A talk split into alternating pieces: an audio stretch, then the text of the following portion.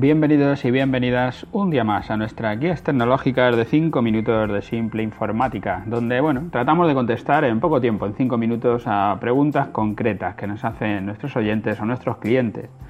Hoy nos encontramos en nuestro programa número 154, que le hemos llamado Firma en el correo, en el súper, en los documentos.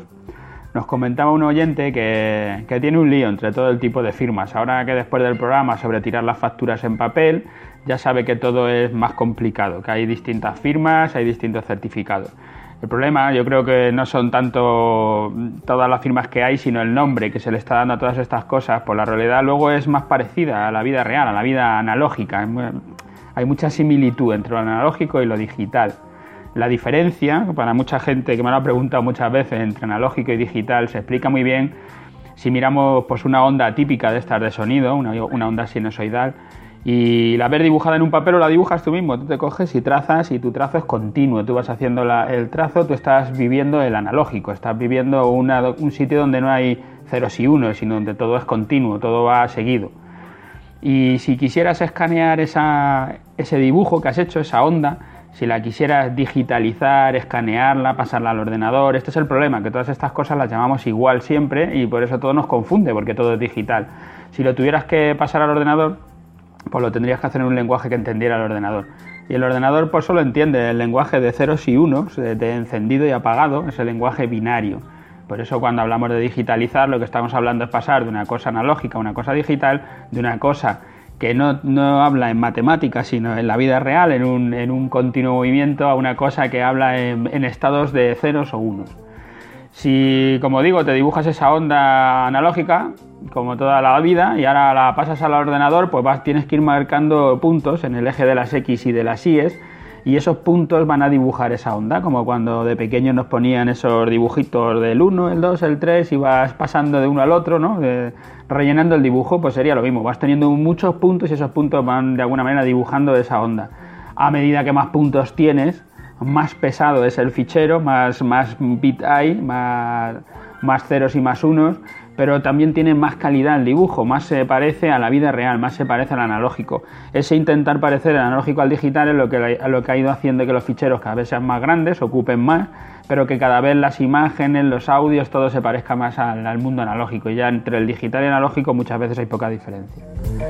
Pues todas las firmas que, teníamos antes analógicamente, ahora las estamos haciendo en digital, porque para eso estamos utilizando los ordenadores ya para todo.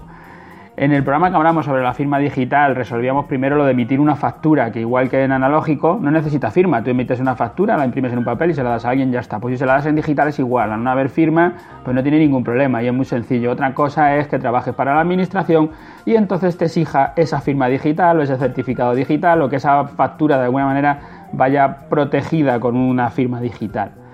Y si las facturas recibidas, que es lo mismo que en, la, que en el analógico, las puedes recibir en papel y guardarlas en un fichero, o recibirlas en, en, digital y guardártelas en el ordenador, o escanearlas y guardarlas en el ordenador, sin ninguna firma, sin nada. Ahora, si eso se lo tienes que presentar a Hacienda, pues te van a exigir también que vaya con una firma o un certificado. Ya lo hablábamos en el otro capítulo. Y luego ahora ya llegamos a lo que tiene duda el cliente. Llegamos al supermercado, va a pagar con la tarjeta electrónica. Antes nos pedían que firmáramos el ticket como prueba, por si reclamabas y decías, oye, que yo no he venido aquí, yo no he pagado nada y no sé dónde habéis sacado que yo he venido aquí. Pues para eso tenían el ticket con tu firma te decían, si has estado, está aquí tu firma, este es el ticket, tú has pagado esto. Ahora donde firmas es en un pad, en una, en una plantilla que te coges y que no se ve nada, pero que va, o sí, depende de la, hay 20.000 formas de, de pad de esta firma, se ve ahí tu firma y ahí se queda, y es tu firma digital. Tú podrías decir, pues esa firma la alguna vez y la tienen mil porque ya está dentro del ordenador, ya la escanearon, es suya. Sí, pero esa firma lo que lleva es además un ficherito que dice, este día, a esta hora, este señor ha firmado aquí. Y esto no se ha modificado desde el momento en que esto se hizo así. Que es lo mismo que cuando escaneamos la factura y la certificamos, exactamente igual. Lo que estamos diciendo es que no se va a modificar lo que ha pasado y cuándo ha pasado, en qué momento ha pasado. Y por último, de estas firmas que eh, nos preguntaba el cliente sobre la del correo electrónico, que ya pues, no tiene nada que ver con estas otras. En el correo electrónico lo que pones es un texto, una imagen, que nosotros acompañamos a nuestro correo para que el que lo recibe lo vea, pero que no necesita autorización de ningún organismo oficial, ni, ni hay que hacer ninguna cosa especial. Lo haces tú, es más una labor comercial de que se vea tu firma, tu imagen personal, lo que estés intentando llevar que la, que la propia firma. Y por supuesto, luego quedan ahí todos servidores seguros, certificados SSL y una larga lista de certificados y firmas de seguridad y claves y contraclaves. Por lo mismo que hemos estado haciendo en el analógico, que ahora estamos reproduciendo en el, en el digital. Ya nos pasó antes en el analógico y ahora pues nos vuelve a pasar en el digital. No sé si con esto te aclaro las dudas, pero vamos, un poco para que entiendas que, hay cosas que son oficiales y cosas que son simplemente porque las queremos hacer y ya está, y no tiene mucho más. Ya sabéis, si queréis, tenéis cualquier duda, cualquier pregunta y queréis hacérnosla pasar por nuestra página web, simpleinformática.es, ahí está nuestro formulario de contacto. También tenéis nuestros teléfonos, el 91 694 7706 y si pasáis, para los que escucháis los podcasts tanto en iTunes como en iVoox, si pasáis por allí, pues dejarnos allí vuestras valoraciones, vuestros me gustas también, ¿por qué no? Vuestras preguntas que desde allí las podremos contestar. Gracias a todos por escucharnos esta mañana.